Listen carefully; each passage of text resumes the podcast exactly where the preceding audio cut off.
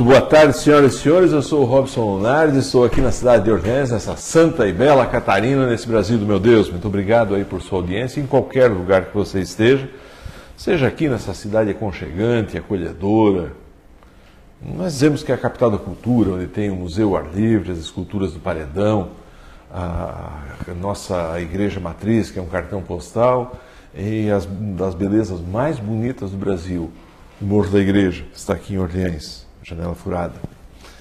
Você que não está aqui, que você estiver fora de Santa Catarina, fora do Brasil, na América, na África, na Ásia, na Oceania, em qualquer continente, em qualquer lugar do mundo, em qualquer galáxia, através das nossas redes sociais, dos nossos podcasts, dos nossos aplicativos, noutras maneiras de escutar rádio, depois, ouvindo rádio depois, seja bem-vindo. Esse é o Café com a Guarujá. Eu passo, a partir desse momento, nós vamos contar a história. Eu passo a conversar, quem indicou foi, segundo o Charlie, um amigo muito querido que ele tem, é, o Luiz Cusmin Alves. Luizinho, muito boa tarde, seja bem-vindo, satisfação conversar contigo. A referência que o Charles dá é das mais bonitas possíveis de uma amizade fraterna que vocês têm. Receba as homenagens não só do Charles, mas de toda a equipe aqui da rádio. Seja bem-vindo. Boa noite, Robson. É, boa noite a todos os ouvintes e telespectadores. Né? Hoje a gente tem as redes sociais que possibilitam a transmissão do programa por, por vídeo. É um prazer participar aqui da, do programa Café com, com a Guarujá, aqui em Orleans, que é uma cidade é, que eu tenho bastante laço é, familiar, porque meu bisavô é, veio da Itália em 1900, né, por parte é, materna, por parte da minha avó materna, e se instalou aqui em Orleans, sendo o primeiro alfaiate da cidade. Quem era o homem, rapaz? Era o Pietro Zaniboni. Pietro Zaniboni. Zaniboni. Isso. Então foi a cidade que acolheu meu bisavô e né, que casou com a Josefina. Ele chegou em 1900, casou com ela, com a minha bisavó em 1902.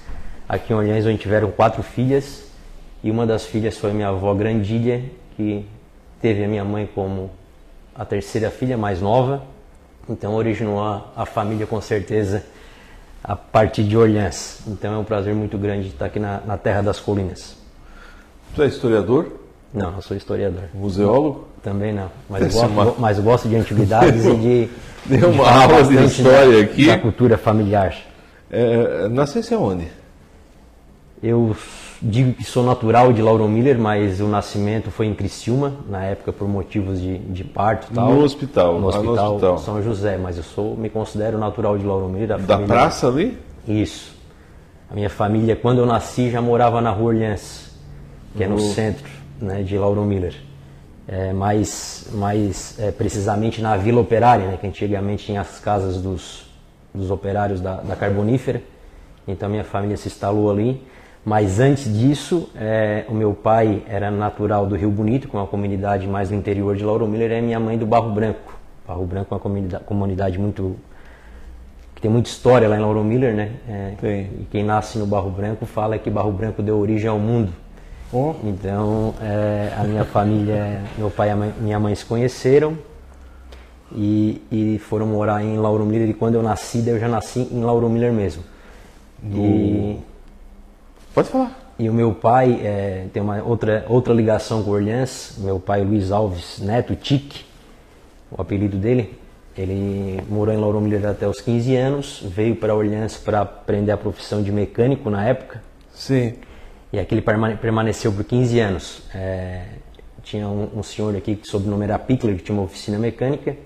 E meu pai ficou trabalhando junto com ele uns dois, três anos e logo é, montou a oficina dele própria. Então ele ficou aqui dos 15 até os 30 anos. Quando casou com a minha mãe, ele voltou a, a morar em Lauro Miller. Ele montou a oficina lá e viveu até o, o final da vida em Lauro Miller e, e, muito tempo com oficina mecânica. Foram 45 anos aí trabalhando na, na área de oficina mecânica.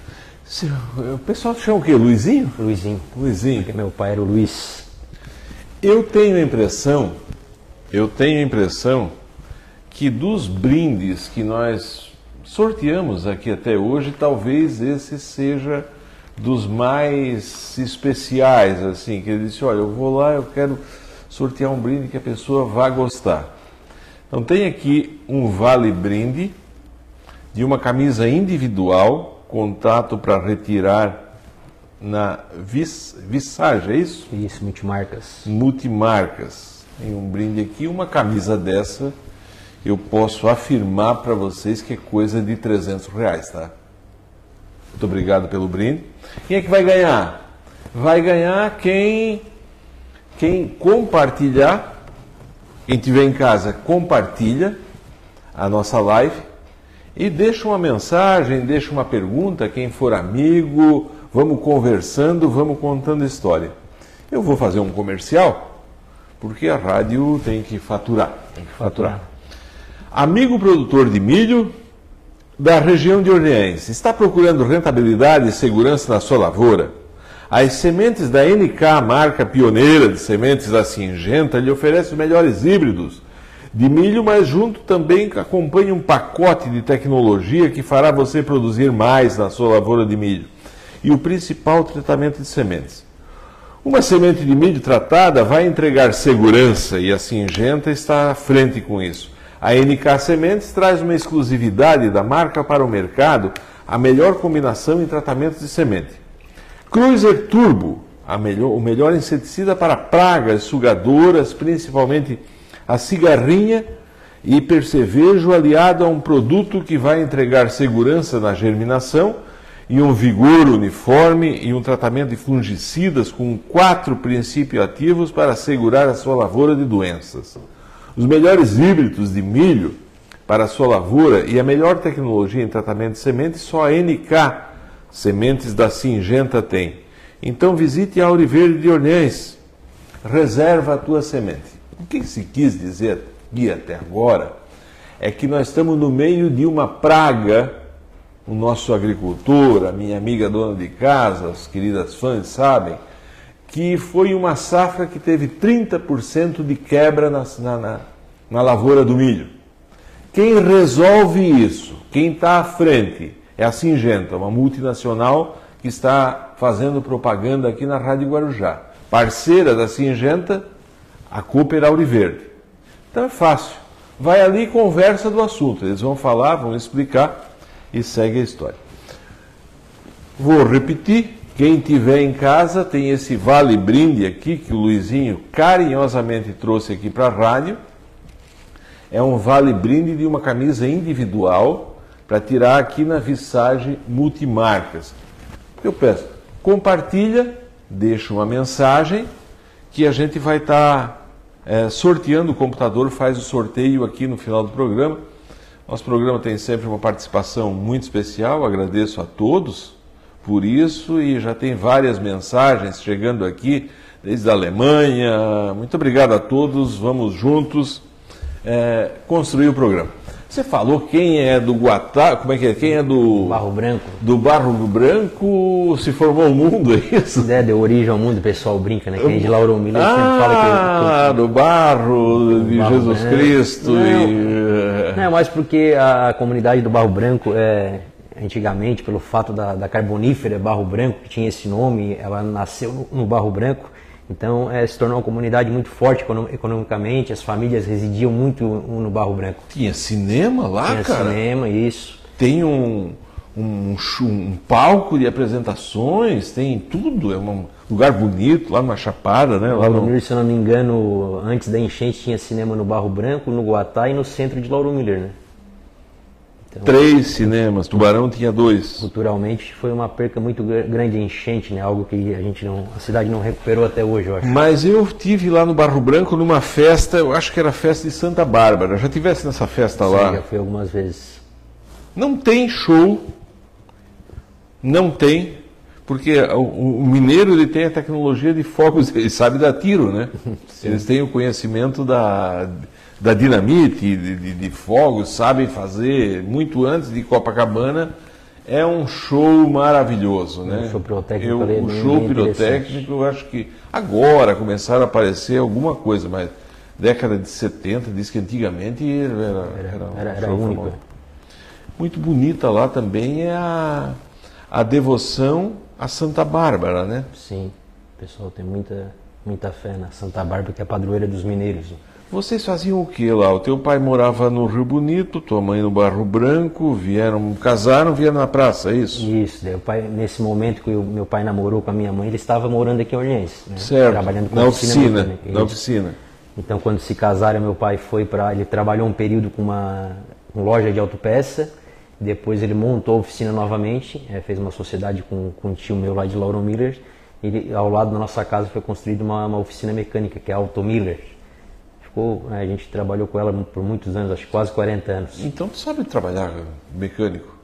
É, eu, eu é, depois, é, pelo fato de todo mundo se envolver na área mecânica, né, o meu irmão mais velho trabalhou bastante tempo na parte administrativa da oficina, o meu segundo irmão, o Beto, é, que já é falecido, fez técnico mecânico e trabalhava na parte de, de botar a mão na graxa, literalmente. Certo. E a minha irmã, que é professora, e eu era o mais novo, fiquei com aquele negócio, pô, pai é mecânico. Quatro irmãos. Isso.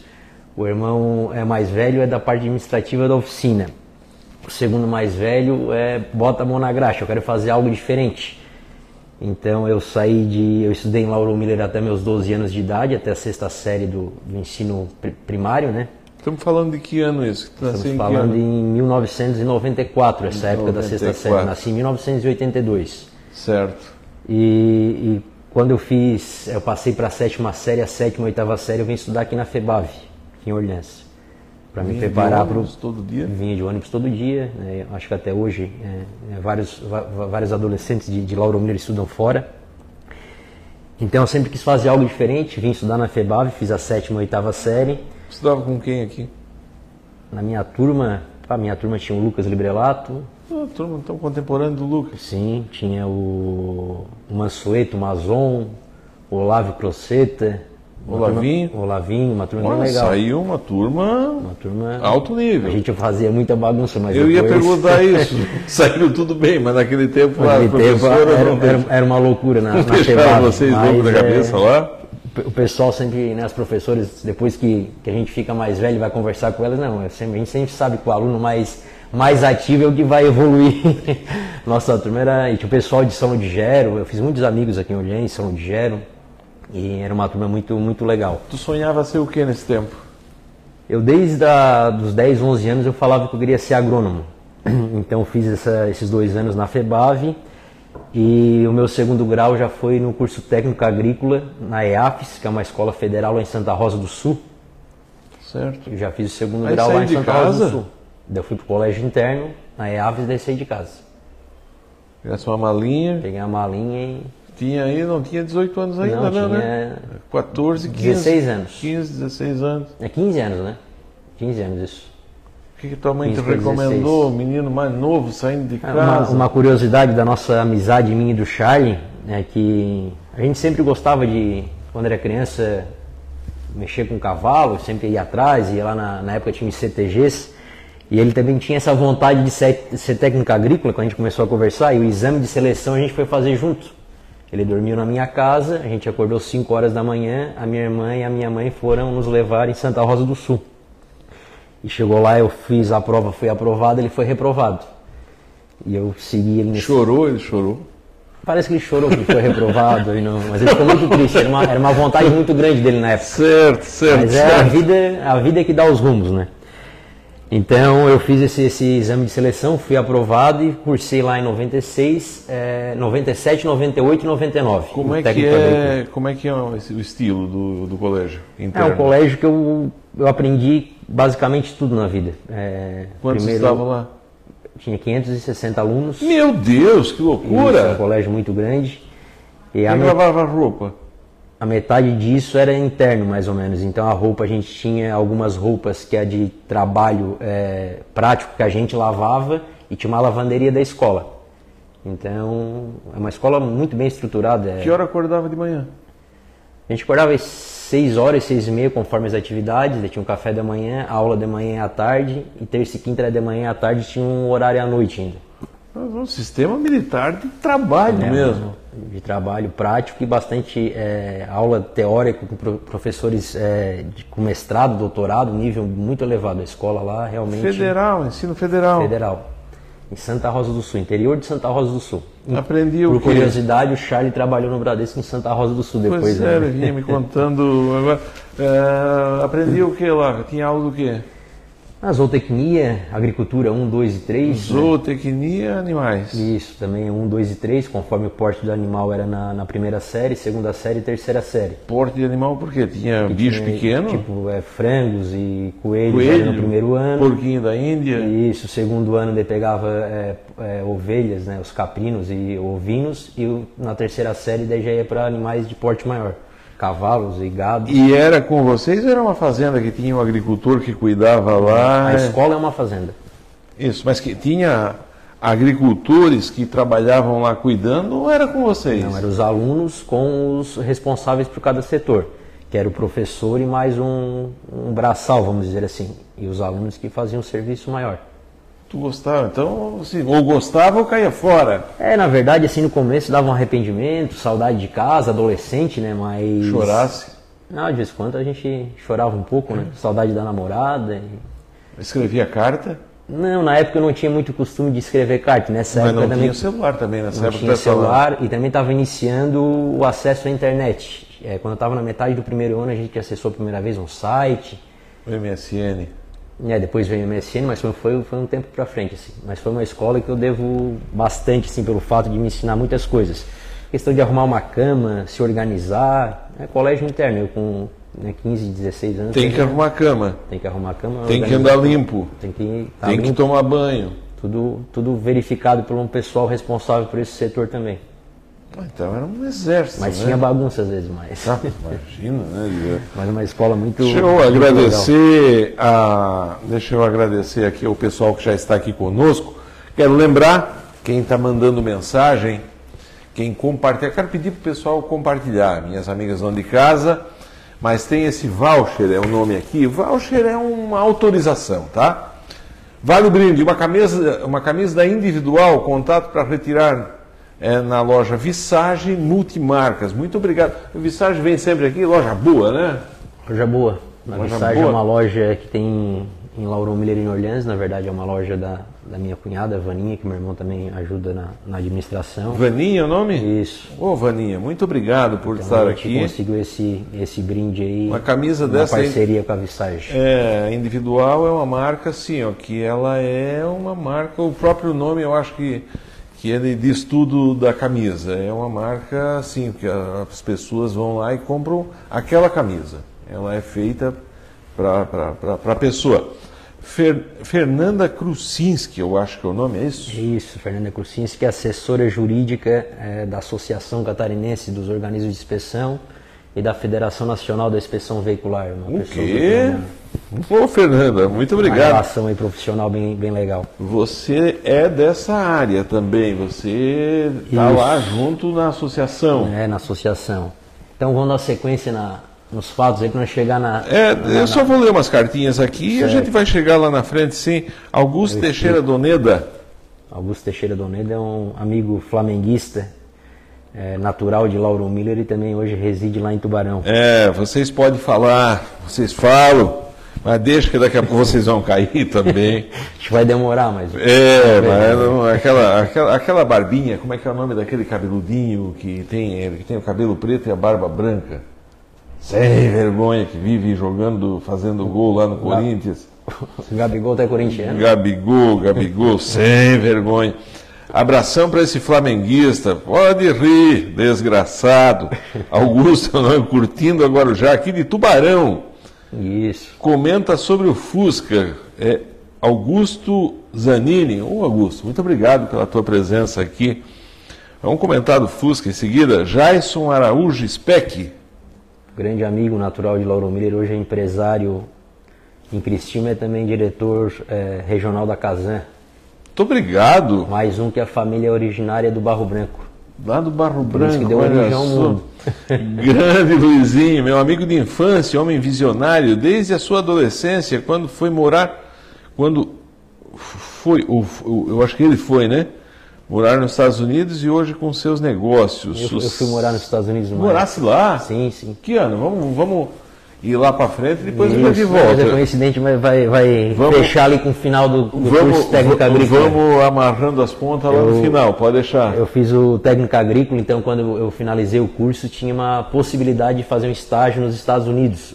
Caraca! Aí tinha uma, uma empresa lá de São Paulo que organizava isso, fazia os exames de seleção e eu acabei indo fazer o estágio para finalizar o curso de técnico agrícola nos Estados Unidos. Fiquei um ano e um mês lá no estado de Wisconsin, no meio oeste do- dos Estados Unidos.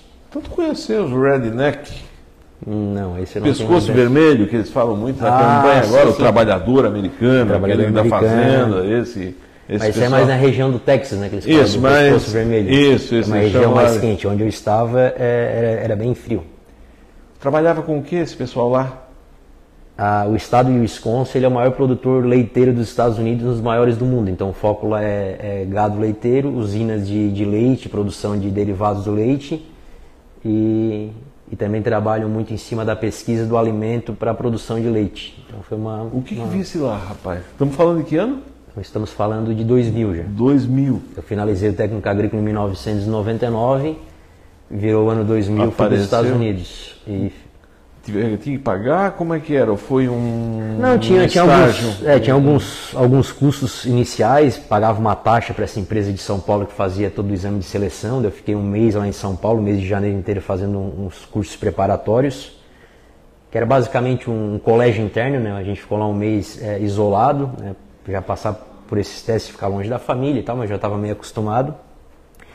E depois lá recebi um, um- uma ajuda de custo, né? Como, como estagiário.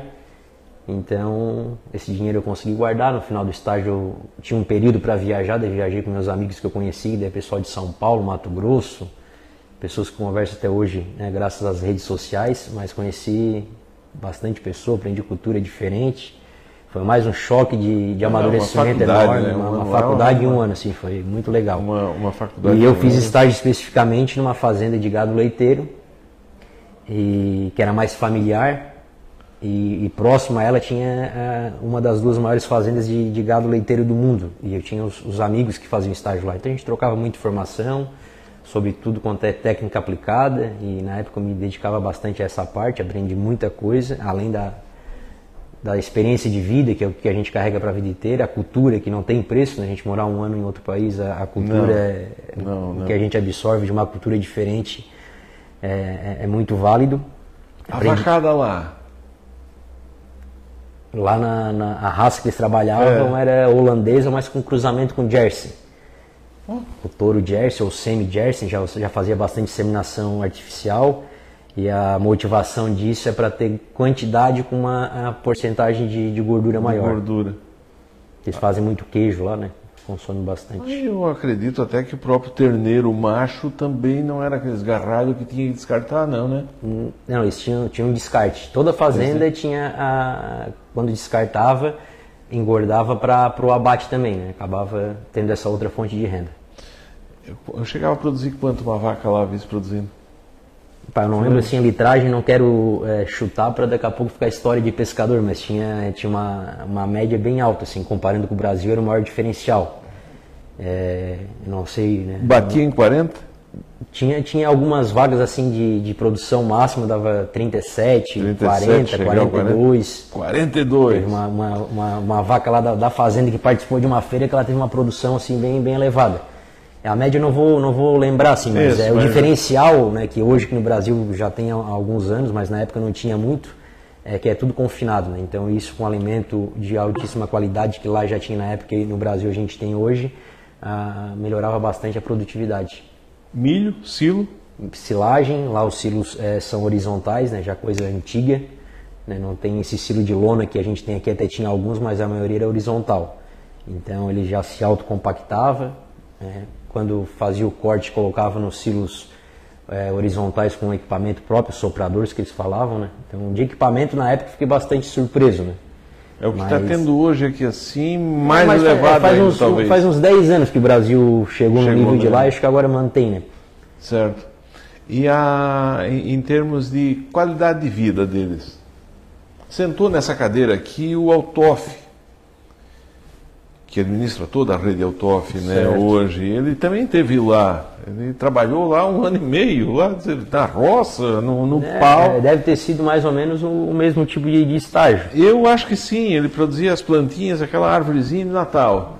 Mas Isso, se daí- produz muito pinheiro, né? No Isso, tem uma Natal. região que o pessoal faz estágio, que nesse meu grupo de estagiário, alguns foram para lá, que é uma região é, litorânea na parte de, de São Francisco, na Califórnia e também no Havaí, né, que trabalha mais ou menos com isso que ele trabalhou. Acho que com certeza ele deve ter feito um estágio Foi, mais foi. ou menos nesse mesmo, nesse E- mesmo E nesse que eu fiz. o, que, o que ele diz é o seguinte, assim, da qualidade de vida, assim, que o carro lá de quem se trabalha muito, o agricultor lá, esse redneck trabalha muito, Trabalha muito. mas se tem, assim, chegava à noite lá, se pedia um x-salada, o que está acontecendo hoje aqui, já vai, x-salada vai entregar lá no barracão, lá na forninha, Então, é verdade, é uma Sim, coisa sim. que a gente eu não sabia, essa qualidade de vida que se tem na praça está indo lá no interior, né? Eu só não vou e não entendi uma coisa. Tu deve ter voltado de lá, feito umas viagens lá. Tem alguma viagem que fizesse lá assim, alguma coisa que tu viu lá que disse, bah, morei lá e eu vi essa coisa. Eu vi isso. É, de forma geral, é, primeiro que eu pude comparar que o Brasil já não era tão ruim como se pregava, né? Em várias situações o Brasil tinha bonito uma isso, qualidade cara. de vida melhor em algumas situações, um produto melhor. Então eu sempre, sempre fui muito bairrista e em volta e meia tinha uns churrascos lá, eu falava, pô, o Brasil é melhor nisso que vocês. Até falava. Fala pra mim. Falava, falava. Beautiful Brasil. Sim. E então uma das coisas mais valiosas que eu trouxe foi essa poder né, é, enxergar que o Brasil já tinha bastante coisa boa na época. E, e, e nos lugares que eu fui viajar, assim, na, na- nesses 13 meses de estágio, um mês era para viajar. A gente acabou viajando, a gente organizou um grupo de 78 estagiários que foram para lá, 30, 35 mais ou menos foram fazer uma viagem é, num grupo lá que eu e outro amigo meu a gente organizou.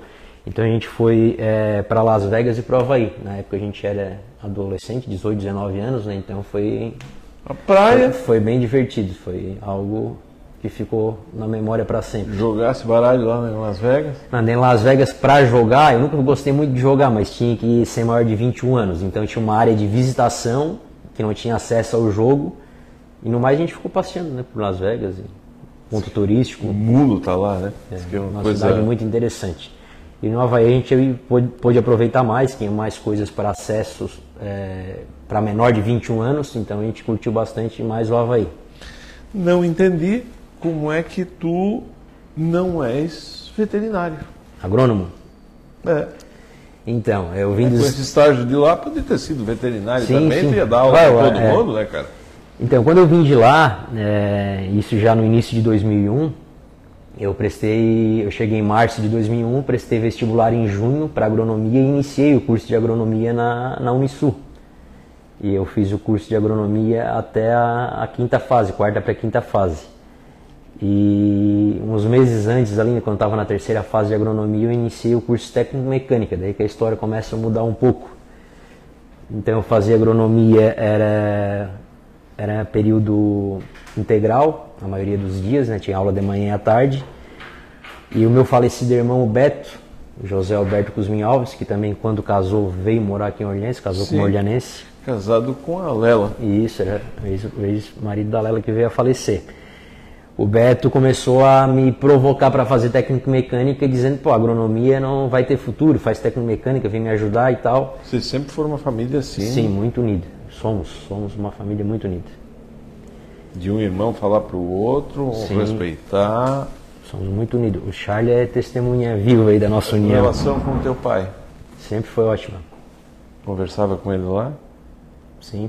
Nos Estados Unidos. Tinha, aí apareceu o Não, WhatsApp, quando eu estava nos. Estados Unidos, não, foi em 2001, daí tinha os, os, os chats, né, pelo o Terra, lá, MSN. os, sa- não, era sala de bate-papo e MSN. Sala de bate-papo. Eu conversava com a minha irmã, a né? gente já tinha internet em casa e ela passava as notícias para os outros familiares. Também telefonava bastante, que de lá para cá a ligação era muito barata. Quem é que é o teu ídolo? Meu ídolo, É. Rapaz, pergunta difícil. Depende de uma área, a gente tem alguns ídolos, né? Mas um ídolo da vida eu acho que. Tem dois, é meu pai e meu, meu irmão Beto. Por tudo que, que me ensinaram. Ah, tu tens o, teu, o próprio teu irmão, Beto, tens ele como um, Sim. Um segundo pai, vamos dizer assim. É, meu irmão mais velho também não deixa de ser um segundo Isso. pai, mas cada um tem uma qualidade. Eu sempre procurei, por ser o mais novo, observar a qualidade de cada um e tentar juntar tudo isso, entendeu? Cara, eu devo te dizer que eu trabalhava no jornal nessa época, assim, e foi, é, pegou todo mundo. O Beto, ele era um cara pra frente, vivia aqui no bar da esquina, num sábado de manhã, é, era de Lauro Miller, mas ele era mais daqui, movimentava, se dava bem, ele tinha uma. É, ele transitava no meio de todo mundo, cumprimentava a todos. Quando eu soube daquilo assim, alguém disse, ó, aconteceu esse acidente. Eu disse, não acredito. Isso eu acho que não lembro o dia, mas é, foi um, um- foi alguma coisa assim, foi uma tragédia, né? foi uma Tivemos lá tragédia. em Lauro Miller, foi é, um movimento, coisa. Tu estava onde nesse tempo? Nesse tempo eu estava já morando em Tubarão, cursando agronomia e fazendo curso técnico mecânico, que ele me provocou para ele, fazer. Ele, ele fez isso. Ele brincava que eu tinha que fazer para ajudar ele e tal, que a agronomia não era de negócio de futuro, mas eu com aquela minha paixão, né? Queria Gostava ter de moto continuado. também? Eu acompanhava ele, a gente ia lá no sítio dele, ia andar com os amigos, mas eu andava pouco, assim, não- na época não, não, não praticava muito a, a trilha, né? ele, ele faleceu eh, fazendo trilha de moto. E uma curiosidade de, de fazer o técnico em mecânica é que eu neguei para ele, não, não quero fazer, não posso fazer, já estudo de manhã à tarde, eu vou enlouquecer se eu for fazer técnico mecânica à noite. Mas ele sempre brincava que eu era CDF, que eu ia dar conta e tal, né? CDF que se falava Isso. a gíria aí para os estudantes que, que se dedicavam muito. C de ferro. É, e então ele foi lá na, na, na escola técnica, no SEDUP, lá em Tubarão, e, e já tinha passado a época do exame de seleção. Mas fazia exame de seleção, alguém desistia, e por coincidência ele encontrou uma lauromilense lá na coordenação lá da, da escola, que é a Sarita, irmã da Soraya é, Librelato, e conversou com a Sarita, falou que se apresentou, a Sarita, não, eu conheço tal, vai abrir umas vagas, a gente pode chamar ele. Ele só chegou para mim e avisou, tu estás matriculado no curso de técnico mecânica, a vai começar tal dia. Eu disse, "Ah, mas eu não queria fazer, não, estás matriculado. Eu já não gostava assim de negar um compromisso, tá, vou começar a fazer. E, e depois aí de um ano e meio ele veio a falecer, eu estava cursando, foi o que possibilitou eu, depois de alguns meses do falecimento dele, ser incluso a trabalhar numa empresa na, na Cialto Inspeção Veicular. Então uma história bem curiosa, eu- vamos dizer assim, de forma inconsciente, ele fez eu, eu fazer tecnomecânica que, Mas que era necessário que tu para estás contando aqui, rapaz. poder entrar lá na empresa. Quando tu vai na igreja e reza, tu algum momento chegou a. Nem sei se eu posso perguntar isso, mas aqui, se é uma conversa, não é uma entrevista. Chegasse a pensar que ele te preparou, assim, que ele, ele foi tão teu irmão de te preparar a isso? É, foi alguma, aconteceram algumas coincidências assim na semana, né, outros detalhes é, que eu acho que inconscientemente é, são coisas assim que, que não tem explicação, mas são Por coisas que, que eu, eu volto e meio converso com os amigos, né, mas é algumas coisas que ele resolveu naquela última semana de né, transferir um, um veículo lá para o meu nome e outras coisas que ele fez que não tinha nem motivo para aquilo.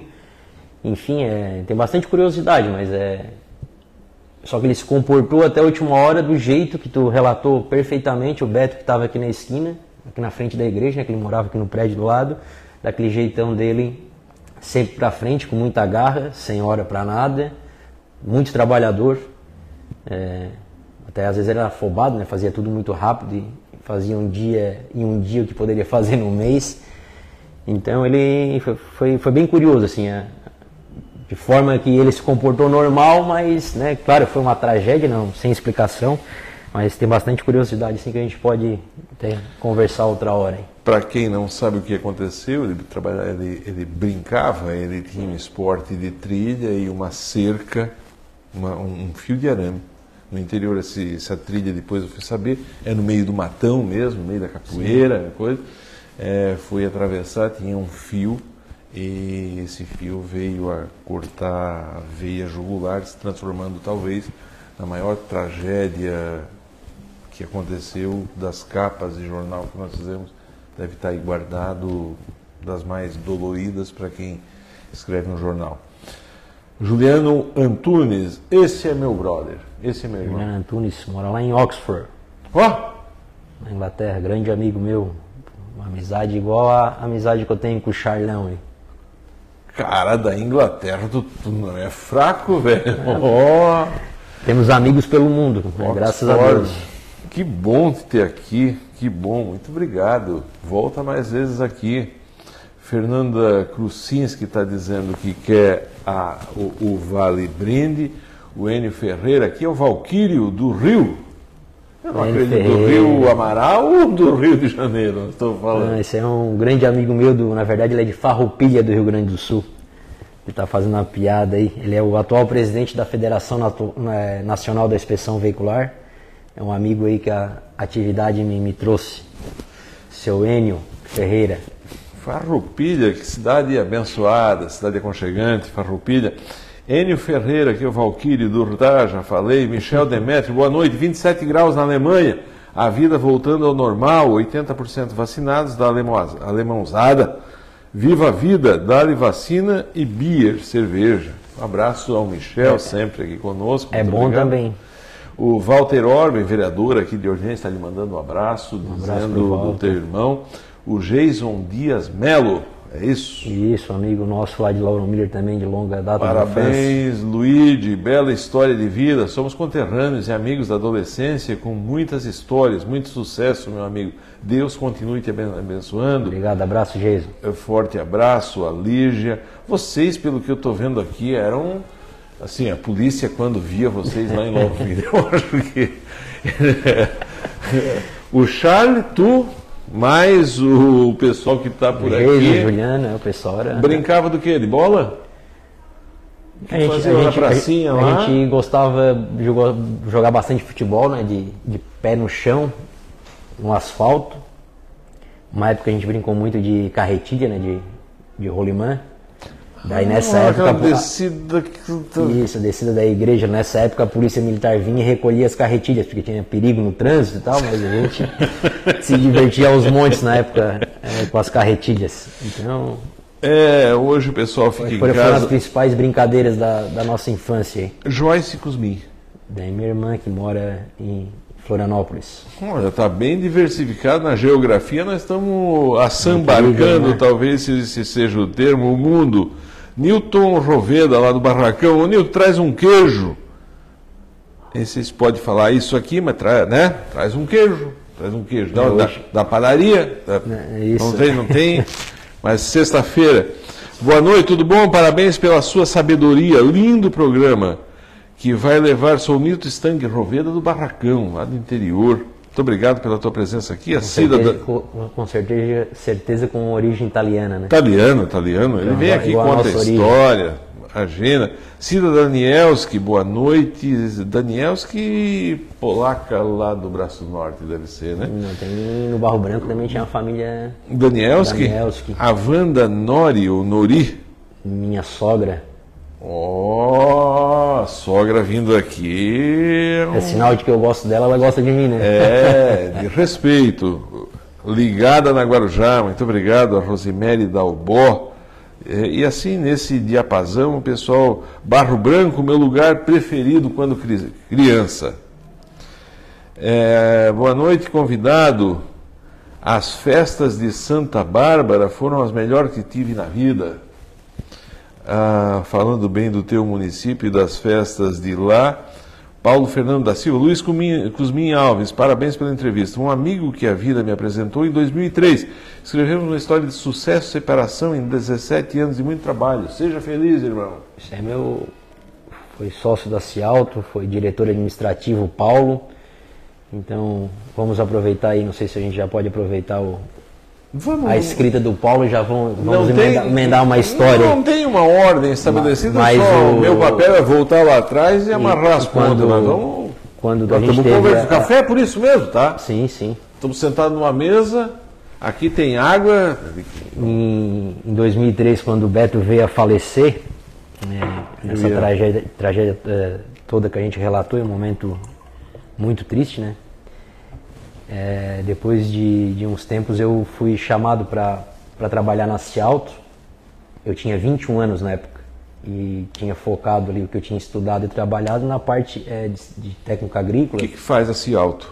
O que fazia faz, na época? Faz inspeção veicular. Nessa época também, também, fazia isso. Ela nasceu em 2003, em, em 30 de outubro de 2003, fazendo inspeção veicular. Então, quando eu fui chamado para trabalhar na Cialto, o pessoal que é, formava a sociedade trouxe o Paulo, e o Paulo já tinha uma certa experiência, ele começou a trabalhar com inspeção veicular na mesma época do Beto, eram mais ou menos da mesma turma, que iniciou é, os trabalhos na área de inspeção em 1997, 98. Então chamaram o Paulo, que estava lá no Nordeste, que é, de, é natural de, de, de, Florianópolis, estava no Nordeste no projeto do pessoal que tinha uma sociedade na Cialto, é, para vir para Cialto para iniciar, porque a Cialto estava em fase de, de, de, projeto mesmo. Ela começou a operar em 30 de outubro, então ia até auditoria com o Inmetro, ele já tinha uma experiência, ele veio para Cialto e eu comecei de meio de serviços gerais, auxiliar técnico, me botaram lá para aprender realmente é, tudo da área. Então é uma história bem bonita aí de, de 17 anos, ele se desligou da Cialto em setembro do ano passado, mas é uma pessoa que eu também procurei absorver de tudo que ele é tudo que ele tem de, de ponto positivo, que eu tenho ponto positivo e negativo, como todo mundo tem eu sempre procuro absorver tudo que a pessoa tem de positivo e também me ensinou muita coisa. É uma pessoa que tem muita inteligência, boa comunicação, ele é muito persistente na, nos convencimentos que ele precisa fazer. Eu tenho que voltar um passo atrás, tá? Pode voltar. Deixa eu só encerrar o programa na rádio. Muito obrigado a você que esteve conosco, 92.9, tá? Eu a gente conta com uma audiência, estamos visitando as cidades aí é, de uma maneira impressiona a forma, a receptividade, a hospitalidade, a, a fama que está tendo a Rádio Guarujá. Muito obrigado a todos. É, o café é isso mesmo. Nós vamos continuar aqui nas redes sociais. Se você estiver em casa, estiver gostando, quiser mandar uma mensagem, conversa, tem podcast, tem os aplicativos. Você pode pegar o celular e ouvir no, no, no aplicativo, continua, ou depois ouve lá na live do Facebook. Mas eu, nesse momento, encerro então na 92.9, você continua a nossa programação normal e eu vou tocar o programa aqui nas redes sociais. Lembrando, esse brinde é para nós das redes sociais. O Luizinho, da Cialto, ele trouxe aqui um vale brinde e uma camisa da individual. É o que tem de melhor, tá? camisa individual que tem de melhor. É um brinde bom para uma audiência boa, né? É para presidente da República, empresário afamado, gente do estrangeiro, pode passar aqui na Visage que essa não é é coisa assim, acima de 300 reais, coisa boa, especial, pode pegar, pode, não tem melhor. É, e aí é para rede social. Quem é que ganha? Vai ser sorteado o computador ele sorteia para quem compartilhar, compartilha, ou deixa uma mensagem aqui. Deixa uma mensagem aqui. Nossa audiência sempre lá em cima. Então, várias manifestações aqui. Eu, cara, eu não, eu não, ia falar desse assunto, mas, como diz assim, ó, o, o, o, o, café aqui ele tem um jeito muito carinhoso de existir, que assim, nós estamos aqui sentados igual teu pai, a tua mãe devia receber uma visita em casa, ficava a tarde inteira conversando. Certo. E na rádio aqui a gente chama cartinha. O Walter Orben, o vereador que esteve aqui te cumprimentando, trabalhava aqui, o serviço dele era lá buscar as cartas na rádio, né? Trazia aqui, aí o locutor lia. Hoje em dia, então, a gente recebe as cartinhas, como é o caso das que nós estamos vendo aqui, dedicatória, alguma coisa. Mas nós vivemos, segundo o pessoal que entende mais do que a gente de sociedade, talvez num dos piores momentos da sociedade, quando uma mãe sepulta um filho, quando um irmão sepulta um irmão. E tu passou por isso, velho. Eu, eu queria ver se tu. Como é que tu fez para superar isso? Porque pelo que eu entendi aí, tu. A vida tocou, pega a empresa e tem muita gente que está desanimando agora, diz que tem uma convulsão social aí que o pessoal. Como é que foi para ti atravessar?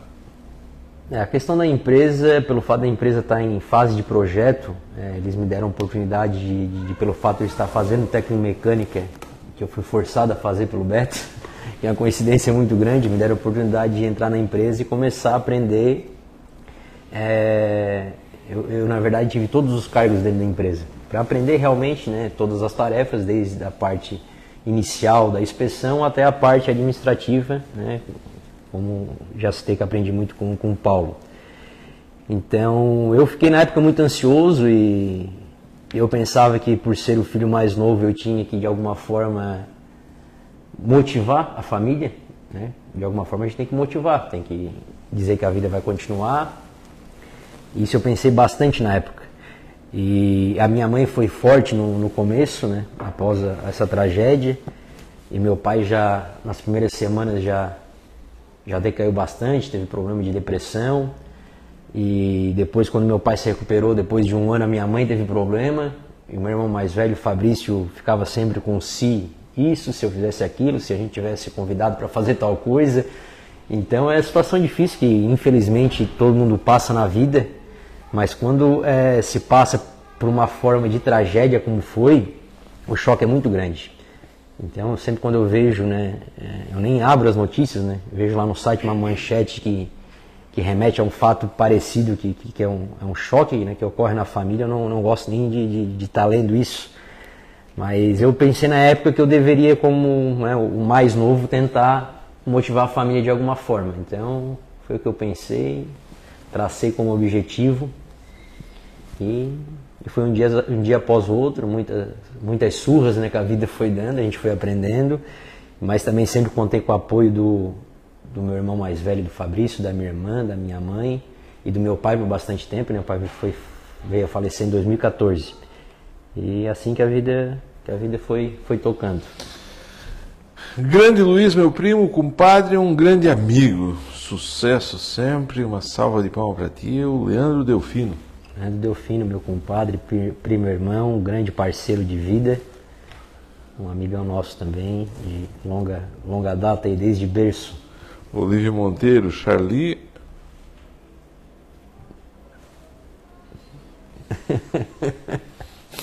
Olívia é amigo nosso também de longa data.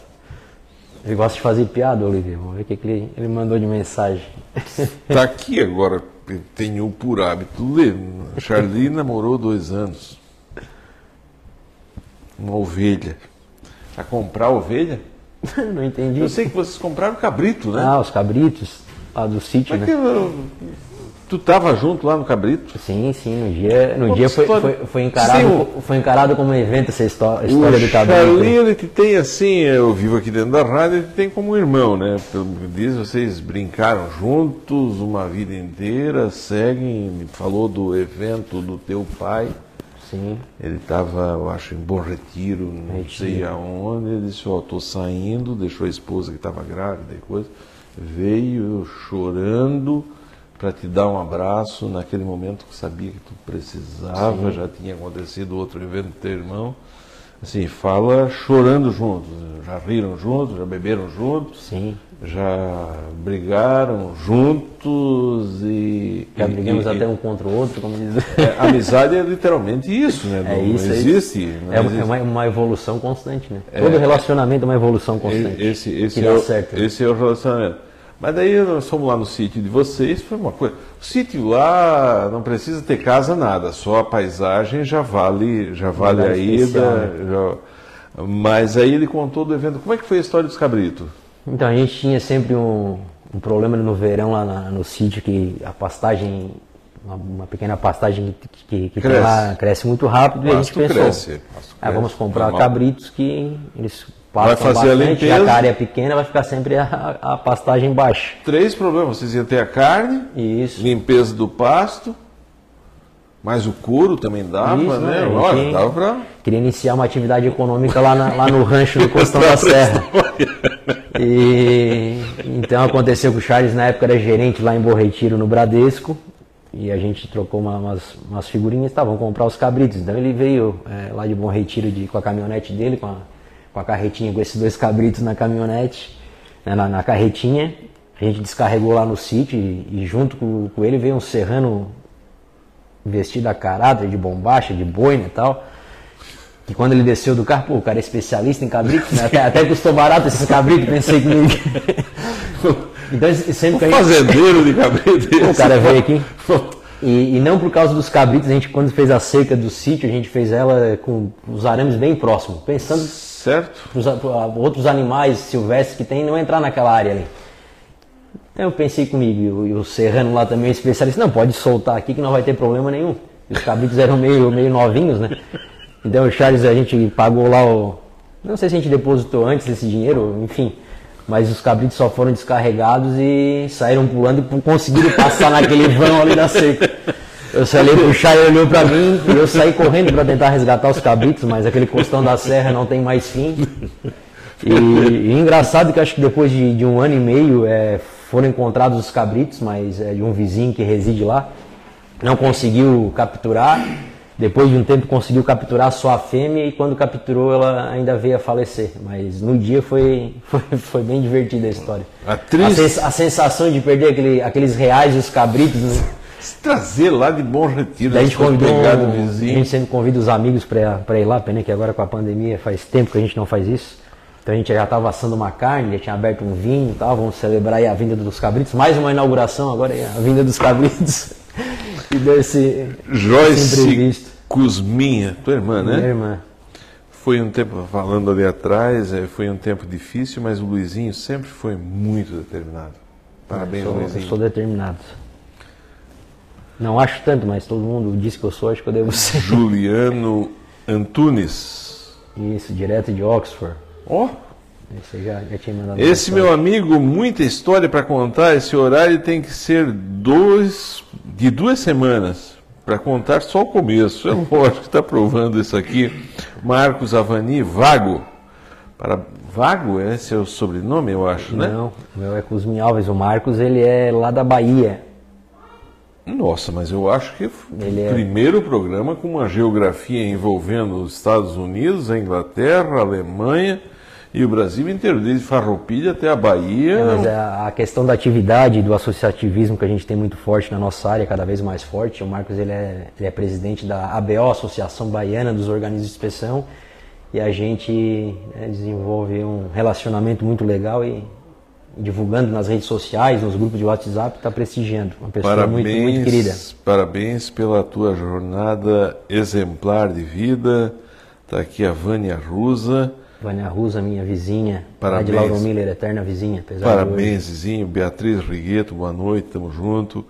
E assim segue nesse diapasão o pessoal como Fabrício Martins, grande Luizinho, um prazer trabalhar 10 anos ao lado desse cara. O Fabrício é uma pessoa que hoje ele gerencia, a gente tem empresa de inspeção lá no Rio de Janeiro, ele saiu de Tubarão, está lá no Rio desde 2016, ele e a esposa dele, trabalhando lá, um grande parceiro, se tornou um grande profissional, começou a trabalhar com a gente com 16 anos e hoje é um engenheiro mecânico formado Diego um, Rosa. Um orgulho da minha vida, esse menino aí. É, Diego Rosa, conta tudo, Luizinho, não esconde. Diego Rosa, outro grande amigo meu do Charlie. A gente, quando eu fazia agronomia e, e, administração em Tubarão, a gente morou junto muito tempo no apartamento. Ele estudou comigo na FEBAV, é um, junto com o Juliano aí, com todo o pessoal aí da, das antigas aí, é um grande amigo. A Joyce está lá em Florianópolis, está curtindo demais o programa. Eric Tison, acho que é isso, né? Tubarão. É, Eric Hiper está te mandando um abraço fraterno. Gabriel Tavares, boa noite. Os caras trabalham bem, vocês têm um bom atendimento, parabéns por tudo. Obrigado. Leonete Librelato, boa noite, acompanhando o programa, parabéns. Obrigado. Marcos Abote, estamos junto, do Barro Branco. grande amigo meu. Centro do mundo. é, e assim segue o, o pessoal, a Vanderlei Flor Andresa Lopes. Luiz, tu vale ouro, tu é um cara simples, faz um trabalho muito bom, com lisura, honestidade à frente da Cialto Inspeção Veicular. Grande amigo, parabéns pelo teu exemplo Vanderlei de vida. é de Garopaba, pelo sobrenome, se eu não estou enganado. Hoje ele é, ele é, um policial civil, hoje ele é supervisor de trânsito em Garopaba. Conheci ele na faculdade de administração e, coincidentemente, profissionalmente, a gente está trabalhando em parceria, vamos dizer assim. Essa questão de parceria, você falou numa palavra, aí vou ler mais uma aqui, tem o Michel Beto, conheci bem, aquele acidente marcou a nossa vida, o Beto era o cara, muitas festas com tênis clube, ser humano um mil, gente Quem boa. é a pessoa? É da Alemanha, Michel Demetrio. Michel Demetrio. Ele trabalhava aqui, não é do teu tempo, vai fazer 20 anos, eu acho que está na Alemanha, né? E, mas conviveu com todos aqui, trabalhava na não tenho lembrança dele. Fabiano Martinhago, sucesso meu amigo, parabéns Fabiano Martinhago, sua... grande amigo, hoje trabalha, mora em Joinville, né, trabalha na... Me diz não, uma... sei, não sei exatamente a empresa que ele trabalha hoje em Joinville, mas também é outra família, origem no Barro Branco. Cara, o que, que é inspeção veicular? Então, inspeção veicular é uma, uma atividade. O próprio nome diz, né? Isso, inspeção, não, mas, mas é, assim, na prática. É, por que, tem, muita, isso? tem muita, muita confusão. É, primeiro que tem muita. O pessoal mistura a vistoria é, é, essa, com a inspeção veicular. da pergunta, é. Então a gente tem a vistoria, que é, é uma vistoria que o Detran de Santa Catarina realizava, que hoje é, uma, é realizado por empresas terceirizadas, vamos dizer assim, empresas credenciadas pelo Detran que é aquela vistoria para verificar principalmente a procedência do veículo, número de chassi, motor, se o veículo tem uma, uma origem é, de procedência é, de boa procedência. E a inspeção veicular, que é a atividade da Cialto, é, ela é voltada para a parte de segurança do veículo, se o veículo tem condições de circular nas vias públicas. Então é um serviço que é feito hoje em uma porcentagem pequena da frota, né, porque só passa por inspeção veicular os veículos modificados, então, assim, um, Por exemplo? um grande volume do nosso serviço é a inspeção veicular dos veículos que usam GNV. Todo veículo que usa GNV como, como combustível ele passa por uma inspeção anual, é uma inspeção periódica. Depois a gente tem outros serviços que só passam por inspeção no momento da regularização, que eu cito como exemplo um caminhão que troca de carroceria. O caminhão tem a carroceria aberta lá, aquela de madeira, passa por um baú, a carroceria fechada, tem que fazer uma inspeção de segurança veicular. Então tu é um cliente do governo federal? Sim, a gente tem uma acreditação do Inmetro e o licenciamento do Denatran. Temos dois, dois patrões, dois pais. Ah, mas então é um negócio complexo, né? É bem complexo, é uma atividade muito. Uma empresa que lança um veículo, vamos dizer, tem um cliente da rádio está fechando um contrato conosco porque ele está fabricando um tipo de trator. Trator é do interior. Certo. Pegar alguma coisa que anda na estrada aqui. Eu fabriquei uma carroceria de caminhão invertida invertida. Fabriquei um bitrem que apareceu há pouco na estrada. É com vocês? A gente tem é, a, empresa de inspeção veicular, ela trabalha realizando a inspeção de veículos é, que já estão emplacados ou zero quilômetro para fazer a modificação no que é original e também tem um tipo de, de acreditação que o organismo de inspeção homologa fabricantes para fabricação de veículos. É, por exemplo, a Librelato ela tem uma, várias homologações para fabricar veículos, né, que são os semi-reboques de vários tipos, carroceria aberta, fechada, prancha carregar tudo, enfim, uma infinidade de carrocerias que a gente tem. E a Cialto não tem esse credenciamento de homologação, a gente faz só algumas intermediações com alguns parceiros, mas a gente poderia ter esse credenciamento, essa acreditação para fazer a homologação de veículos. Então a gente só faz inspeção de veículos é, já homologados que são modificados. Se eu peguei, a gente vê aquelas Kombi, né, o Charlie, que o pessoal corta ela e faz uma Kombi, sei lá, bota uma carroceria, ou pega um Fusca e faz ele conversível, eu não posso andar com isso na estrada. Se Sim, eu for um professor pardal, a minha inteligência. É, teria que passar, ou, passar por uma regularização. Ou loucura, passa por vocês. Teria que passar por nós. Essa situação de cortar o teto do Fusca e fazer conversível é um pouco mais complexa, mas tem um caminho legal para isso é, já envolve outra, outras, já apareceu outras lá certificados. Vocês? Antigamente apareceu uma situação ou duas, mas é algo bem raro. É porque é muito é burocrático hoje para te cortar o teto de um Fusca e fazer conversível, né? Tem algumas questões estruturais, é, tem que ter uma certificação da empresa que faria isso. É, pelo que a gente ouve assim, em São Paulo até tem uma demanda por isso, mas aqui na nossa região faz tempo que a gente não faz. Quer dizer, vocês, vocês estão aí para inspeção veicular do gás e de alguma mudança que ocorre Isso. no veículo, se botar uma carroceria nova, colocar aquele rodão. É considerado é. Uma, uma, mudança? É uma, isso é uma mudança que está possivelmente será prevista é, com algum tipo de tolerância daqui a alguns meses. Hoje é, o pé da letra ainda não é, não é permitido. Mas vocês indo lá, vocês vão dizer assim, ó, não é permitido. Isso, a gente sempre passa a informação é, mais correta possível para o cliente o negócio é tão complexo, complexo que às vezes, às vezes a gente não sabe responder na hora, que é, um, é uma coxa de retalhos de legislação, certo. mas a gente sempre orienta o que pode, o que não pode e para o cliente para que o cliente circule com o veículo da maneira mais segura possível e não, e não se incomode futuramente. A tua área é onde? Lá em Tubarão, isso, fazer assim, a tua abrangência. Ah, a nossa abrangência, na verdade, é. Vocês são, têm uma área. Mudar a pergunta. Vocês têm uma área fechada? Não. Ou gente... tu pode entrar lá em Criciúma? Eu é... posso atender veículos de todo o país. O mercado é. O mercado é livre, né? É livre concorrência. E o sistema que, que a gente usa para fazer a emissão do certificado, que é todo controlado com emissão para emissão do certificado de segurança veicular, usa uh, o leitor biométrico, o engenheiro tem que pôr o dedo para emissão mas eu atendo veículo de, do país inteiro. É interessante disso que Tubarão é um polo de veículos de carga, então a gente acaba trabalhando para atendendo clientes de outros lugares e não tem uma, uma área fechada. Né? Tem acreditação e licenciamento, mas é um, é um mercado aberto. Hoje, na verdade, na região tem mais empresas do que devia, porque tem muita legislação que existe, mas não está sendo colocada em prática. Então, às vezes, o pessoal da área de inspeção passa um pouco de dificuldade porque uma porcentagem pequena da frota que procura a inspeção e com muita empresa acaba, às vezes, né, alguns meses aí com um serviço mais, mais reduzido. Teve uma palavra que tu falou aí durante a entrevista, cooperação, cooperativismo, né? Isso, cooperativismo. Associativismo. E associativismo, que a nossa diretora, Taine Librelato, ela, cada reunião que tem, ela fala nessas duas palavras para a gente assimilar, entender aprender implementar aqui dentro da rádio. Tu é um entusiasta disso, pelo que eu entendo, né? Pelo que se é, percebe. É, essa palavra associativismo, é quando eu fiz técnico agrícola, o professor que dava aula de cooperativismo, que, né, que tem tudo a ver uma coisa com a outra, ele era natural de Florianópolis, ele falava com o sotaque lá de Floripa, o associativismo, certo. e a gente acabava achando graça disso. Mas ele, ele era um entusiasta dessa questão e, e eu aprendi muita coisa com ele.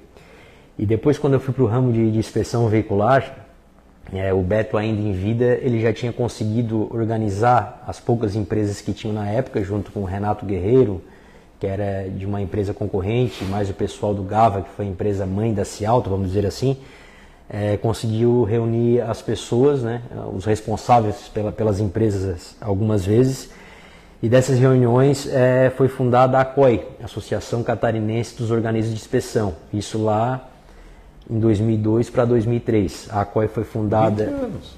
Isso, a COI foi fundada é, de forma legal, de papel passado, vamos dizer assim, em junho de 2000 e 2003. E de 2002, se eu não estou enganado. Acho que foi isso. Então, na época, é, por eu ser irmão do Beto e, e sempre me engajar na, na, na, nas questões da associação, comecei a participar, daí logo eu fui é, escolhido para ser diretor financeiro.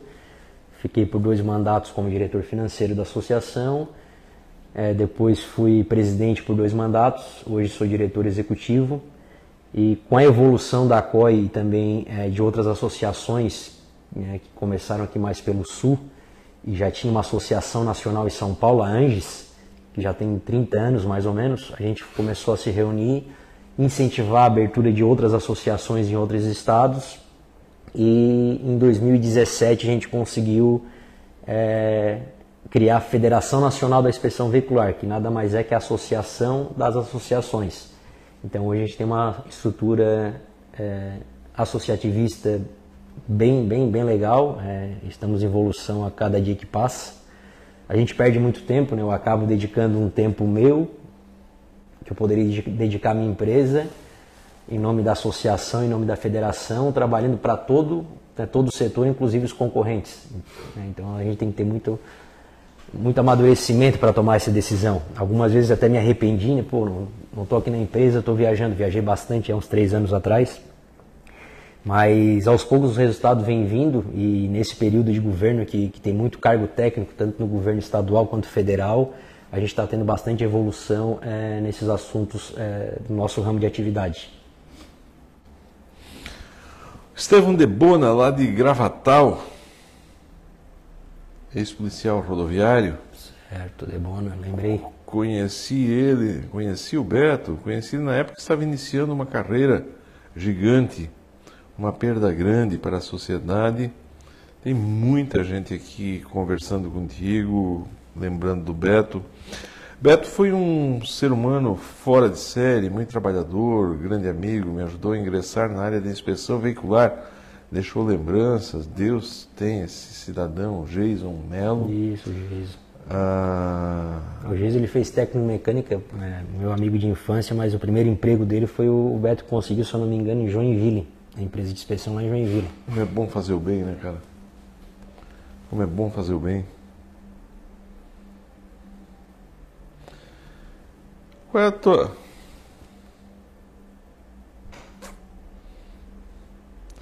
Grande abraço, Luizinho. Saudades do Beto. Grande amigo. Lembrança de toda a família maravilhosa. Que Deus abençoe a todos vocês. Lucelena Zomer. Lucilena Zomer, nossa. Tia Lu foi minha professora de geografia na FEBAV. Prima. Ela é. Ela é Prima cu- da Lela. É, não, ela é, é cunhada da Lela, ela casada, Cunhada com, da Lela, casada com Pony, né? Glauco A Rodrigues. Lucilena era muito, Grande muito querida, mas quando ela ficava brava também. eu o pau roncava na sala. Não falo mais nada. Bom, eu dava aula de filosofia lá na FEBAV e quando não dava conta, chamava ela.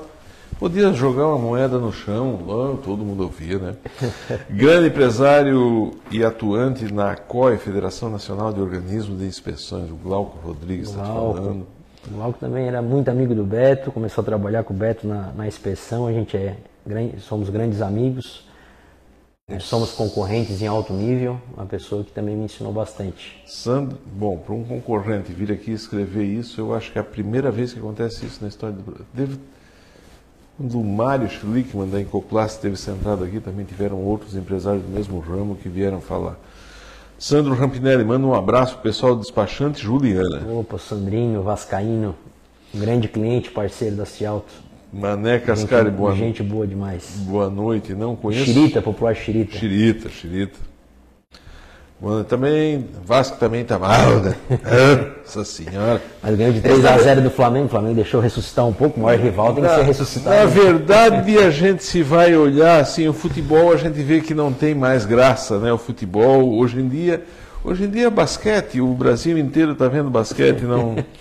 Boa noite, não conheço o Luizinho pessoalmente, mas o cara é fera, muito conhecimento, parabéns para você. Muito obrigado pela história que você contou. Tive uma aula aqui hoje, Alice, o, o, o, o meu querido irmão Mané Cascari, lá de Braço Norte, está falando isso. Alice Cardoso, parabéns pela entrevista. Luiz, sempre aprendo muito contigo. Sucesso sempre. Grande querida Alice, esposa do Fabrício, o Segue. casal que está lá no Rio. Segue o pessoal conversando nesse, nessa esteira aí. Eu vou tocar. O... Tu, tu, tu gosta de cavalo? Como é que vocês foram? Porque o, Charlie te vendeu uma mula? Isso, a gente tinha essa- esse interesse desde a infância de, de- de ter cavalo e tal, né? Então ele foi morar na serra, ele realizou esse sonho primeiro do que eu. E quando ele começou a se organizar para vir para Lauro Miller, ele tinha essa mula lá na, na serra e, e já tinha comprado um cavalo, já estava com, com dois. Dois? Até teve, tipo, teve uma época que ele tinha três, mas nós não podia contar para Charlene, para a esposa dele. Agora eu contei o Charlene. Hoje bem entrevistei ele falando, tá, de cavalo anima, né? Falar, tá, quanto é pra ter cavalo bom, tá, quanto é que é para ter um cavalo? Ele disse, é mil reais, é um salário mínimo por mês. Eles acho não cobram é tudo aqui. isso aí. Ele disse, é menos, né? Menos, é, Mais tá, tranquilo, em Lauro Miller é mais tranquilo. 500, é 500, mas eu falava para minha mulher que era 50 pila. então, eu tinha então- três cavalos, isso para chegar em casa... quando o Charlie eh, veio de Bom Retiro, ele tava, não tinha se mudado ainda, ele me ofereceu a mula e eu comprei, porque a gente estava com a ideia de participar de cavalgadas, né? eu tenho ela até hoje. Mais uma coisa que infelizmente por causa da pandemia a gente não pôde fazer mais. Faz um ano e três meses aqui. Presa? A gente tem uma pessoa lá no meio que cuida, então solta, Isso, trata mas que eu digo assim, não é um. Não tá lá no banhado, lá no meio do pasto, jogado. né? Ela tem uma área lá que, que é mais ou menos assim. Mas é uma coisa que a gente gosta. É um, eu tenho alguns. Todo mundo tem que ter alguns hobbies, alguma válvula Sim, de escape. pra- Uma loucura, é. Então, tem eu um gosto passarinho, dessa- tem. Eu gosto das cavalgadas, também gosto da área de, de- de carros antigos, tem o Fusca e tal. Aquela moto que anda. Chegamos na moto. Fizesse cavalgada? Se se eu fiz cavalgadas, a gente fez algumas na região Grão-Pará, Braço do Norte. E uma mula é bonita, né? Uma mula é. Mula é legal. Mas o, o, o meu falecido, o meu falecido tio Dorvalino disse que mula não adianta que o significado do burro não é falta de inteligência, é a teimosia. Diz que não tem um que não tenha uma barda. É o burro ou é a mula? Porque eu lembro que eles traziam aquela, aquele orelhão, né? É a mesma coisa, eu vejo essa de vocês, ela é maior, não é? a mula ela tem um porte, é um, é, um porte, é um porte maior que o, que o burro, né? E... É outro tipo de coisa? É, na verdade, com burro eu nunca tive muita experiência, assim, mas a mula ela tem muita inteligência. Para cavalgada, por exemplo, o cavalo às vezes vai passar um rio, é, um pontilhão, ele já cria um estresse para passar naquilo. A mula, né, dizem que pelo fato de ela ter a orelha maior, ela tem mais, é, ela é mais sensível né, aos ruídos e, e sempre ela vai no lugar certo. Então na cavalgada a gente faz alguns testes, eu solto a mula, ela vai na, nas trilhas, lugar perigoso, tem um peral na direita, o um barranco na esquerda, ela vai tranquilo. O cavalo já vai já vai se estressando. A, a orelha, orelha tá vai sempre girando, né? Um radar? É, tipo um radar. É interessante. Oh, que show, cara. Nosso amigo Fausto Vieira aqui de Orleans. Do... Tem, tem uma rosilha, né? Tem, tem mulas, tem cavalos, ele é, tem mais conhecimento do que eu até para falar. A tua é branca? A minha é, é eu branca. vi uma fotografia, acho que o Charles me mostrou um arreio vermelho, né? Bonito. Isso, arreio. Vendeu com arreio, me logrou direto, com a mula, arreio, com tudo. Vendeu primeiro a mula? Vendeu o pacote completo. Vendeu a mula? A primeira mula sem arreio, né? obrigado a comprar o arreio. O arreio agora está aqui o arreio, falta o freio, vai o saco de ração, segue, segue a história. Está aqui o Charlie também.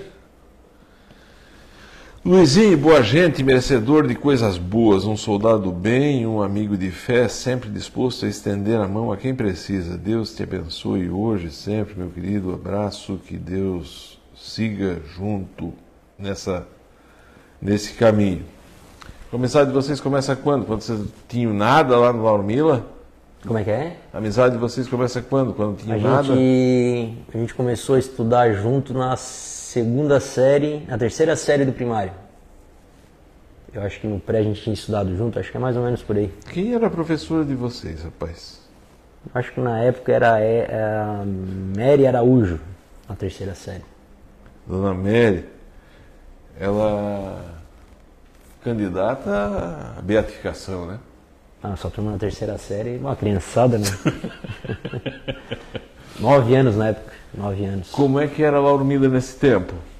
A Lauro Miller é uma cidade que eu tenho muita saudade, né? Eu queria muito estar morando em Lauro Miller até Mora hoje. em Tubarão? Moro em Tubarão faz 20 anos já. E... e acho que toda cidade perdeu um pouco isso, principalmente para a infância, né? Hoje as brincadeiras não são mais como eram, mas na minha época, minha infância, eu estudei até sexta série no Colégio Visconde de, de Toneca, lá na, bem lá no centro da cidade e fiz muitas amizades é, na cidade, tenho até hoje. Sempre que posso estou em Lauro Miller, gosto de estar tá lá cultivando essas amizades. A gente tem um, a gente fez o sítio só para isso, na verdade, para receber os amigos e colocar a conversa em dia. Tem mais um grupo é, do pessoal nosso lá de futebol, os gladiadores. A gente fez uma sociedade, comprou um terreno, fez um Pelo campo. nome? É, o pau pega, é uma arena. Cara, eu entrevisto bastante gente aqui que de Orleans, do futebol antigo que vinha que vinha ia jogar em Lauro Miller, né? É, na época tinha os times, né, da, acho que era a Liga é, diz o seguinte, ia jogar em Lauro Miller, ou tu perdia ou tu apanhava. Não tinha, não tinha agora com um jogo de, com um time desses os gladiadores. Os gladiadores, somos em 14, em 14 membros, né? Eu não tenho vindo mais tanto, até sexta-feira retrasada joguei lá com eles, também é um pessoal mistura um pouco as idades, tem pessoa por 60, 50, 40, faixa de 30 anos, é bem divertido estar com eles. Hein? Ali Lauro Miller tinha, tem campo, tem campo, um campo ali na praça que era que era iluminado desde o tempo Sim, antigo. Se né? não me engano, foi o primeiro campo de futebol iluminado de Santa Catarina, o Henrique é verdade, É verdade. Isso antes da enchente também. Como é que foi? Tu vai para Tubarão assume a Cialto, teu pai continua aqui. Isso, daí pelo fato de, do falecimento do Beto, o meu pai logo ele já não, não quis mais operar a oficina, ele encerrou as atividades da oficina. E o Fabrício? E o Fabrício ele já vinha na, numa carreira política, né? Então já ele era vice-prefeito na, na época e secretário de obras. Então ele não tinha o tempo para dar atenção para a oficina. O pai também já estava muito tempo te, tentando parar, porque o pai já estava com 40 e poucos anos de atividade, Nossa. já aposentado. E se tinha bastante dificuldade de mão de obra já na época, um mecânico bom, né? um chapeador bom. Então no fim ele decidiu encerrar as atividades da oficina, né? deu baixa lá na empresa. E nós também tinha, tínhamos guincho na época. Então aos poucos ele foi parando com guincho, a gente vendeu os guinchos. E, e daí a parte da oficina foi, foi totalmente foi, foi encerrada. Ficaram em casa daí então o teu. O, o- porque o Fabrício tinha saído. Isso, o Fabrício Casado? conti- continua em Lauro Miller, né, casado com, com dois filhos, e em casa ficou a, a minha mãe, a dona Dilce e o pai. Tu fosse para Tubarão. Eu já estava em Tubarão, já tinha ido uns dois, três anos antes, eu acho. Foi, foi uns dois anos depois do falecimento do Beto que, que Quando chegasse lá, já tinha aquela moto antiga? Não, a moto antiga, é, na verdade, ela é de um sócio da Cialto que, que hoje mora na Bahia, o Edson Salvador. É, e ele foi morar na Bahia, montar a empresa lá. Que moto? Que ano é a moto? É uma Zindap 1937. 1937 é na época da guerra, nem se fabricava moto, aquelas coisas. É da onde? Ela é alemã. Alemã, né? Isso dá pra ver naqueles filmes Isso, antigos, na- né? na- nos filmes da, da, da Segunda Guerra Mundial ali aparece bastante a- ela sendo utilizada ou, ou parecido com ela, né? Então a moto ela foi para Cialto porque ele foi para Bahia montar a empresa lá e ficou é, sem ter ninguém para cuidar dela. Então a gente trouxe para Cialto eu e meu, E pega, meu sócio Paulo aí na época e sim ela funciona tudo. funciona. Hoje ela foi recebeu mais alguns detalhes que estavam faltando de, de acabamento. Ela já passou por três resta- restaurações.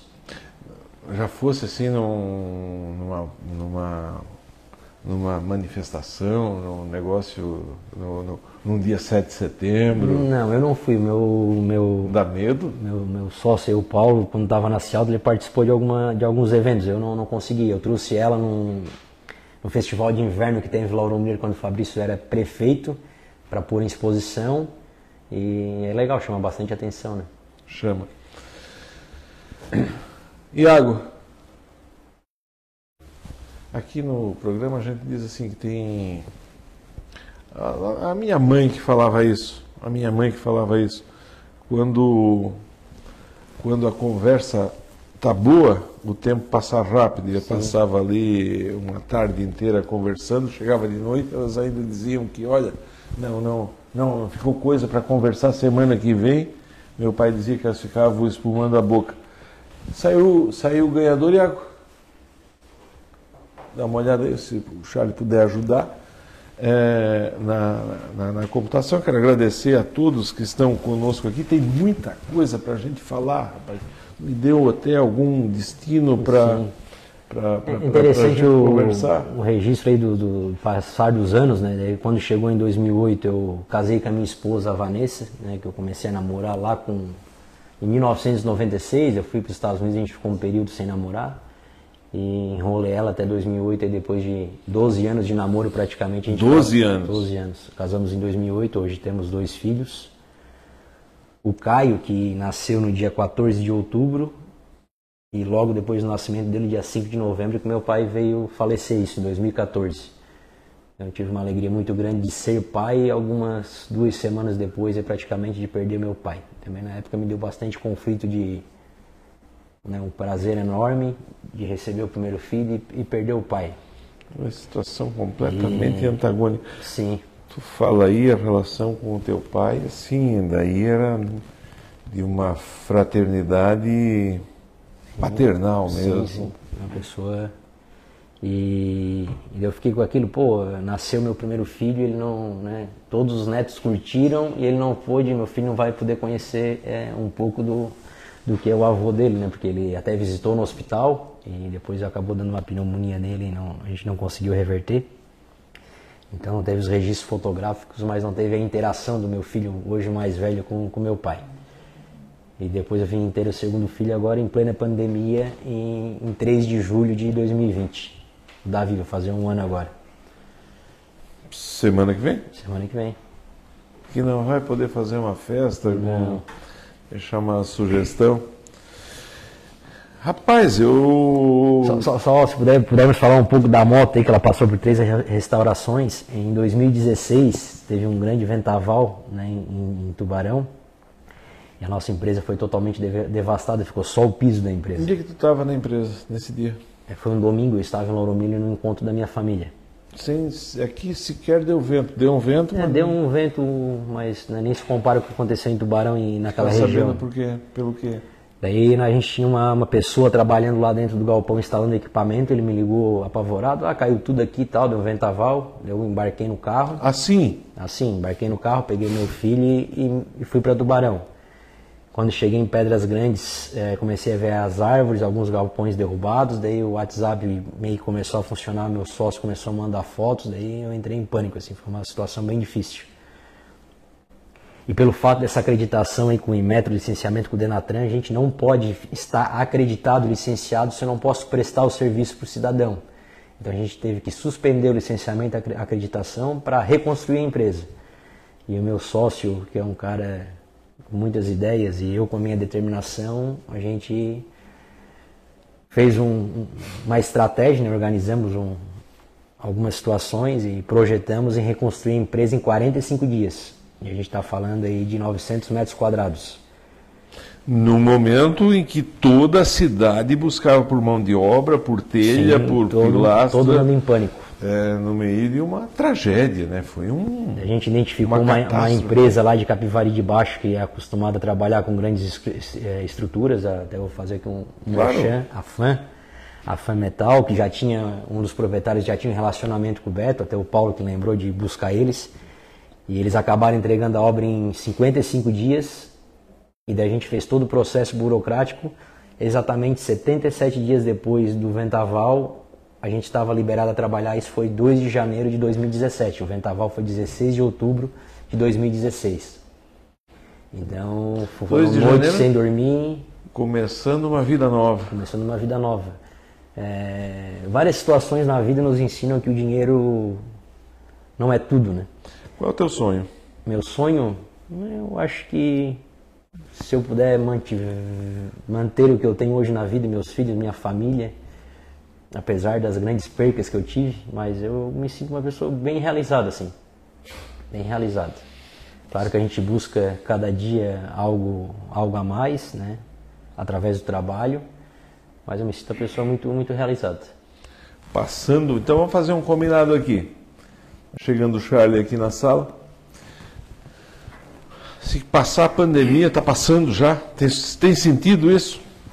Está passando, a, né? A questão pessoal... da vacinação está né, tá evoluindo vacinação. bastante nos últimos dias. Logo, eu e o Charles, que temos, estamos na casa de quase 40, já vamos tomar a vacina. Não, então... vamos estar tá tomando a vacina. Vamos fazer um combinado e nós apresentar a segunda parte do programa lá do sítio. Vamos fazer. Com o maior prazer. Está combinado, Charles? O Charles domina a cozinha.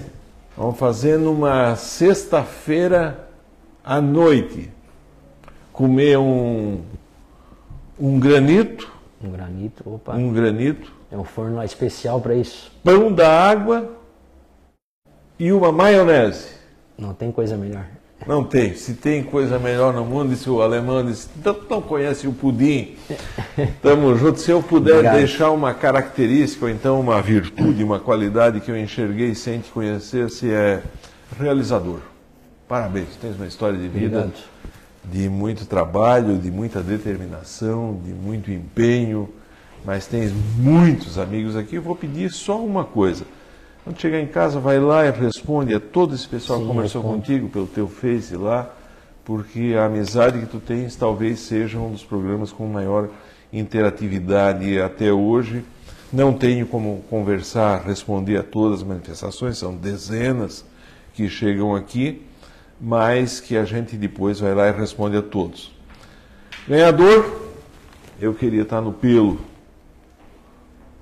Está aqui um voucher, uma camisa individual para retirar na Visage Multimarca. Coisa boa, o que tem de melhor? Visage Multimarca, está aqui o telefone 988 17 9374.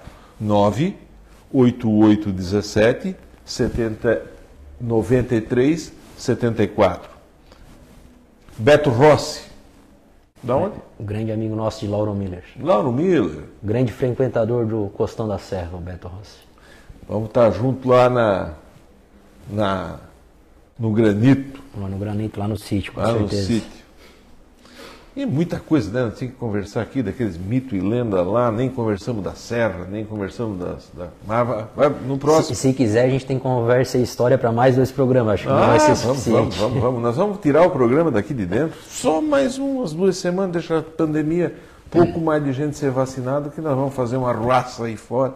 Sexta-feira, granito, pão da água, maionese. cervejinha uma Coca-Cola. Receitas do chefe Charlie, né? Na ah, cozinha entende, eu entende. vou dizer uma coisa, eu comi um granito que ele fez, rapaz, olha, o Ataliba, Fogo de Chão, Minuano, é, pequenininho, pequenininho. Beto, tens três dias para hoje, é quarta, quarta, quinta, sexta, é sexta-feira, passa. O Beto Rossi foi o ganhador.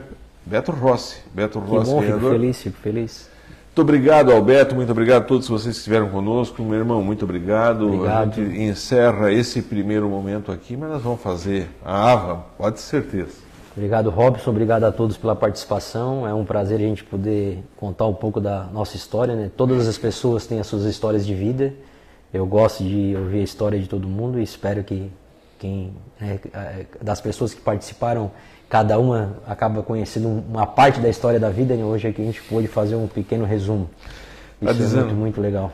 Beto Ross está dizendo aqui, ó, tô lá, pode deixar que eu tô lá no Costão da Serra. Vera Nori, parabéns, Luizinho, Chega exemplo minha esposa, de grande Vera, queridíssima. Resiliência, comprometimento, eu acho que encerra bem o programa desse jeito. A esposa está dizendo isso, ó, aquilo que nós não tivemos a capacidade de exprimir aqui é, resiliência, comprometimento e responsabilidade. Amanhã, quinta-feira, amanhã é TBT. Sexta-feira a gente volta. Sexta-feira vai ter cantoria. Cantoria, cantoria boa. Nelson Comelli vai estar aqui cantando, dando grito e contando história. Até lá. Forte abraço. Fique com Deus. Tchau. Continuamos juntos.